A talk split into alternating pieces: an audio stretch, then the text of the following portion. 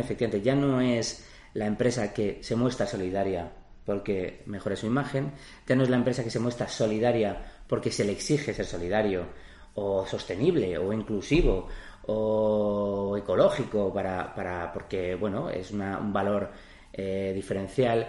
Es una empresa en la que se le acepta como agente de cambio se le acepta como uno más y se le interpela como tal. Esa es, yo creo que ese es el gran cambio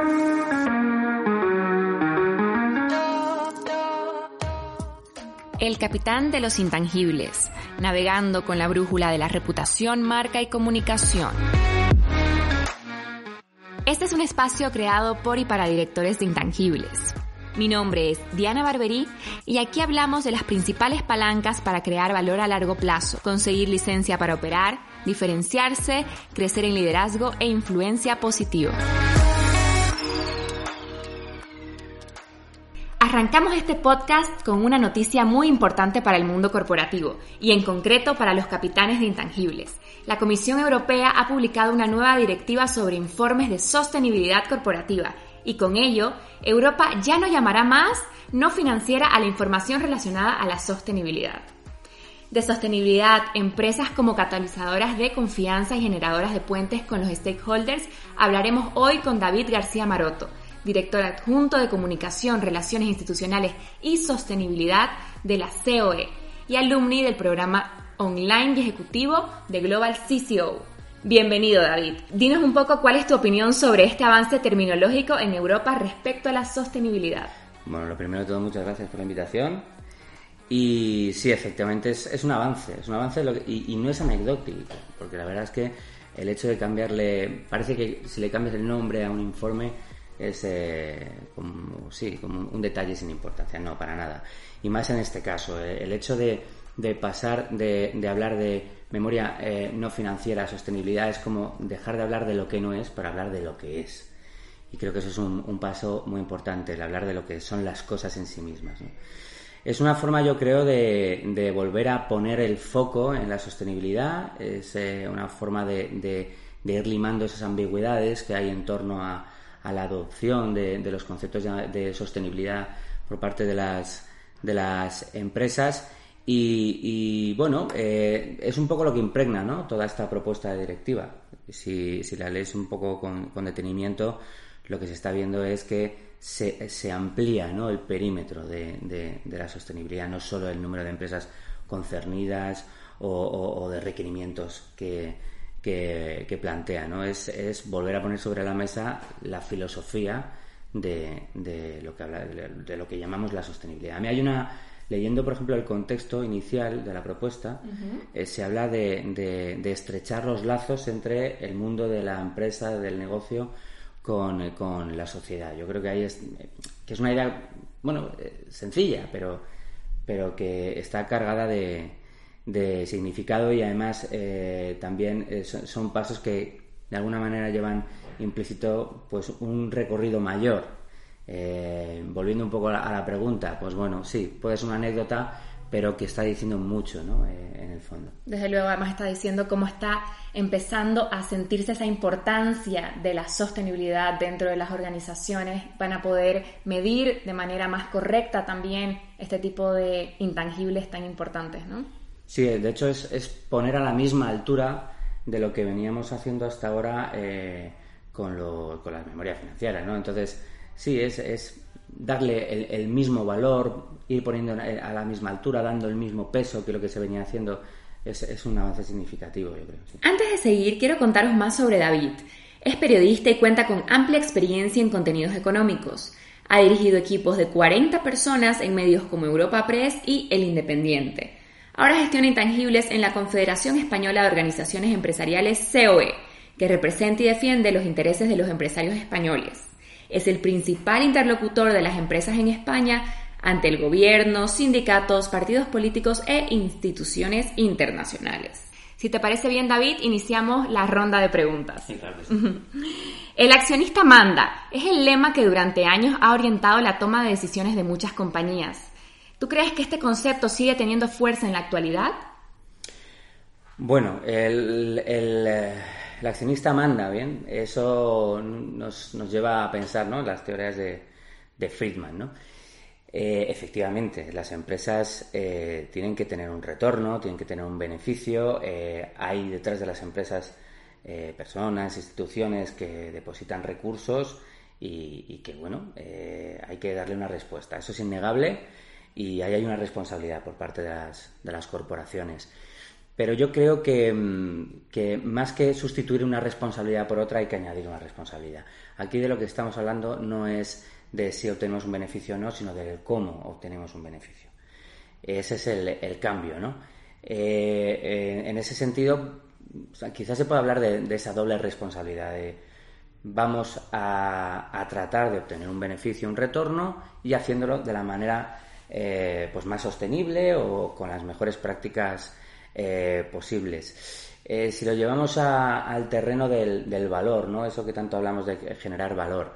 Bueno, pues es generar valor para los accionistas mientras generamos valor para la sociedad. No creo que sean dos cuestiones que estén reñidas, sino todo lo contrario y cada día más en un mundo en el que el ciudadano, el consumidor, es, alguien más empoderado y, que exige esa creación de valor y esas buenas prácticas, pues efectivamente eh, la responsabilidad de la que hablaba a la hora de tener un retorno también para la sociedad empieza a ser el camino que hay que transitar y de manera inexcusable para generar ese valor y esa responsabilidad para con los, accionistas. ¿no? Totalmente de acuerdo. Y mm, ahora se dice ¿no? que al Chief Communication Officer también se le conoce como Chief Connector Officer. ¿Cómo es esa labor de conexión entre la organización y los grupos de interés? Hombre, ahora todo está interrelacionado. Yo creo que hablábamos de la globalización hace años y ahora, bueno, ya nadie habla siquiera de eso porque la conexión, la interconexión de, de todos los ámbitos es que es una realidad. Eh, yo soy yo y mis circunstancias, ¿no? Los ecosistemas. Hay muchos términos y muchas citas recurrentes para eso, ¿no? Entonces, efectivamente, es bueno que, las organizaciones haya esa figura que tenga la, capacidad de escucha de todos los stakeholders, de todos los agentes, que, entienda lo que se demanda a las empresas, de la sociedad, pues como decíamos antes, de los accionistas, de las instituciones, a nivel interno, que muchas veces se nos olvida que, tenemos que mirarnos hacia adentro, ¿no? que hay grupos de interés eh, como son pues los trabajadores eh, y demás, ¿no? los proveedores eh, y, alguien que dé sentido a todo eso, ¿no? para que todo se alinee eh, mirando hacia lo que tiene que ser el, propósito final de la empresa o sus objetivos. Eh, cuando hablamos, por ejemplo, de marca también, todo tiene que estar en una especie de armonía. Yo creo que es, esa figura de, del director de orquesta, ¿no? que tiene, que tiene, que quizás no es el que mejor toca cada instrumento, pero que sabe cómo tiene que sonar todo y, interpreta esa melodía y sabe captar cuál es la melodía que acompaña a los tiempos y, hay que saber eh, llevarla a las empresas. Muy interesante lo que comentas. En todo el mundo hay un importante debate social, ¿no? Sobre si priorizar la salud o la economía en la pandemia. Todo parece indicar que se acercan tiempos de mayor escrutinio para las empresas, donde desde luego es cada vez más importante contar con ese connector officer que decíamos. Y el COVID está presionando a las empresas ¿no? a que asuman mayores responsabilidades. Los stakeholders los están pidiendo. ¿Cuáles son los retos corporativos desde tu punto de opinión en términos de generación de confianza y gestión de expectativas? Bueno, a ver, es una, es una pregunta muy amplia y bueno, vamos a hablar del tema y van a ir surgiendo cuestiones porque hay que ir aterrizando conceptos, ¿no? Es decir, primero, efectivamente, el, gran debate que se ha planteado con, con la COVID-19, que ha planteado muchos y ha acelerado muchas cuestiones, es eh, ese binomio economía-salud. Y digo binomio porque al final eh, son dos cuestiones relacionadas. Obviamente, lo primero es la salud de la gente, eh, que estemos todos bien, garantizar el bienestar, eso es innegable. Lo que ocurre es que no podemos perder de vista que para poder conseguir todo eso tenemos que mantener a flote todo, ¿no? Todo el sistema, de, tal manera que eh, hay que mirar por las dos cosas y equilibrarlo para, hacer posible el transitar por, una crisis sanitaria como esta, que luego se ha convertido en económica, y salir eh, airosos, ¿no? Entonces, ahí es verdad que se han planteado una serie de, de, preguntas, ¿no? Eh, el, rol de la empresa. Inicialmente sí que es verdad que, que la empresa ha dado la cara de, una forma que no lo habíamos visto hasta ahora. ¿no? Eh, todos esos enunciados de solidaridad, por ejemplo, o de acción social, se han materializado. En muchas empresas han, arrimado el hombro desde el principio para que, para que aquellas carencias que hubiera se cubrieran. Y no hablo solo de EPIs o hablo también de alimentos, de servicios, de logística. Y eh, yo recuerdo que en, junio del año pasado nosotros celebramos en COE la cumbre empresarial, Empresas Liderando el Futuro. Invitamos durante dos semanas a, más de 100 grandes empresas, empresas líderes, sectores líderes, personalidades del mundo de la empresa. Y, eh, al final cuando todo eso pasa, aparte de los mensajes, lo que te queda es una sensación. Yo la sensación que cuando recuerdo aquello era como un, soplo de aire fresco, ¿no? como la empresa ha dado el paso al frente y eh, dice, oye, estamos aquí para echar una mano, para liderar. creemos que tenemos un poco la idea de por dónde tienen que ir las cosas cuando esta pandemia pase. Y eso es un cambio, yo creo, de, paradigma. Em, no quiero decir que eso fuera un punto de inflexión, porque en estas cuestiones los puntos de inflexión son muy dilatados. Pero sí que es un ejemplo muy claro de que la empresa no, no solo es esa máquina de generar beneficios o actividad, es algo más, y ahí se vio. ¿no? Entonces, a partir de ahí, digamos que también queda claro que el sector eh, público a veces es finito, bueno, a veces es finito, sabemos que es finito, y cuando pasamos sus capacidades llegas al déficit, a la deuda, a esas cosas, y que la empresa es un, eh, eh, es un, es un agente que está ahí para, para sumar esfuerzos. Y, en ese, sí, perdona. Perdona, sí, además es un agente súper importante porque como hemos visto en los últimos estudios de Edelman Trust Barometer, pues sale que la empresa es el agente social más confiable dentro de la sociedad. Y claro, la confianza al final es el oxígeno de las relaciones. Sí, esa es la cuestión. Bueno, yo creo que al final la confianza también es una cosa muy dinámica. A lo mejor en el sector público puede haber más confianza en una administración o en otra, pero es verdad que ya no eh, siguiendo en esa, en esa disertación, efectivamente, ya no es la empresa que se muestra solidaria porque mejore su imagen, ya no es la empresa que se muestra solidaria porque se le exige ser solidario, o sostenible, o inclusivo, o ecológico, para, para porque bueno, es un valor eh, diferencial. Es una empresa en la que se le acepta como agente de cambio, se le acepta como uno más y se le interpela como tal. Esa es, yo creo que ese es el, gran cambio. Porque al final, si dices, el sector público quiere el beneficio, ¿no? De, la sociedad. Bueno, eh, la empresa al final, si te pones, también, ¿no? O sea, que, que, vaya bien en la economía, le va bien a todo el mundo. a, la empresa, al trabajador, a la administración. Entonces, al final, si lo piensas, todo el mundo comparte los mismos objetivos. ¿Por qué no sumar esfuerzos? Si, si todos estamos en el mismo barco, ¿no? Esa, eso yo creo que es un, es un, cambio y no sé si responde así a... Totalmente, ¿no? Y además que hemos visto en 2020 que esas actuaciones empresariales han sido ejemplares y nos hemos dado cuenta que una de las cosas que nos hace más humanos es la cooperación a gran escala. ¿Tú crees que un crecimiento sostenible y resiliente pasa por una mayor comunicación y colaboración entre el sector público y privado? Completamente, completamente. Eh, el ejemplo más claro, eh, yo creo que lo tenemos delante, ¿no? los, fondos europeos. Eh, son fondos que vienen de Europa, pero que se, canalizan a través de la Administración, que hace suyos unos criterios que también vienen de Europa, obviamente, para ver dónde, tienen que ir esas inversiones y en una cogestión con las, con las empresas, pues se pueden establecer multitud de, experiencias de colaboración público-privada que lo que hacen es amplificar la capacidad de esos fondos, que estamos hablando de 150.000 millones de euros para España, y, en efecto, eh, vamos, eh, si queremos hablar de cómo aplicamos esos fondos para hacer una economía más innovadora, una economía más resiliente, ahora que se, que se habla tanto de esto, más digital, con mayor formación, más moderna al fin y al cabo, eh, efectivamente tenemos que ir de la mano. La empresa sabe también lo que necesita la empresa para conseguir esos objetivos. La administración tiene esa gobernanza. es que si no, ¿cómo lo hacemos? Realmente no, no, se me ocurre otra forma, ¿no? Las alianzas son básicas para multiplicar el valor, ¿no? Eso es... Por supuesto. Eh, alianza es suma.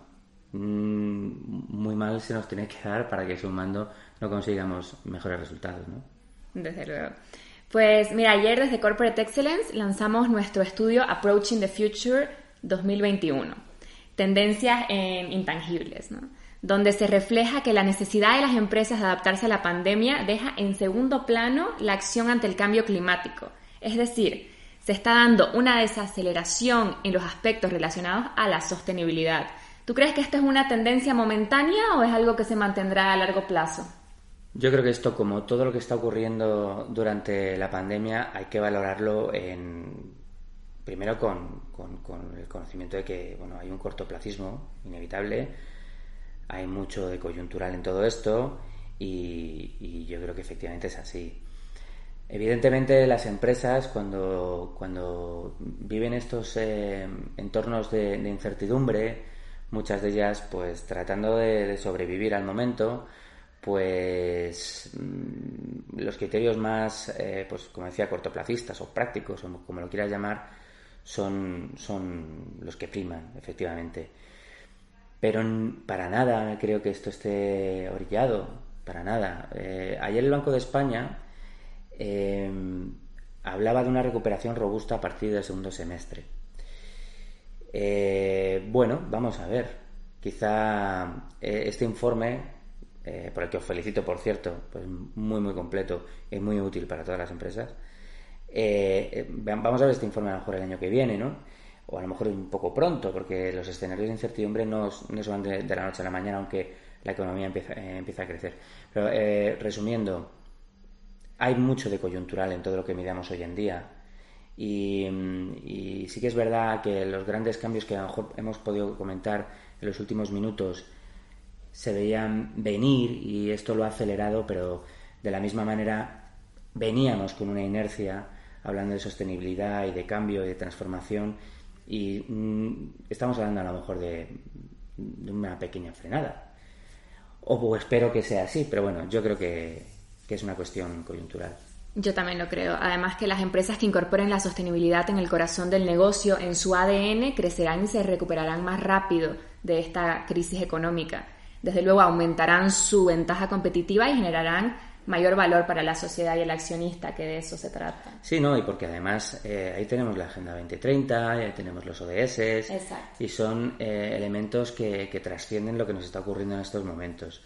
Y, mm, yo creo que a futuro, a futuro es que no, no cabe otro camino. O sea, y ya no estamos hablando tanto del, del consumidor que, te, que, que va a elegir a qué empresa acudir, si, dependiendo de cómo se cumplen ciertos estándares. ¿no? Estamos hablando ya también de, de, las, eh, de las, inversiones, de, las finanzas. Quien no está, quien no está en, este camino, a lo mejor en el futuro ya no está. Exactamente. Y, eso es una cosa que, que cada día está más clara. Hoy nos has aportado una visión muy avanzada del mundo corporativo, David. La recuperación de esta crisis sin duda debe pasar por integrar el famoso triple impacto económico, social y medioambiental. Gracias por tu tiempo y esperamos contar contigo de nuevo muy pronto. Muchísimas gracias a vosotros. Si te ha gustado este episodio y quieres seguir navegando en la economía de los intangibles, suscríbete a nuestro podcast.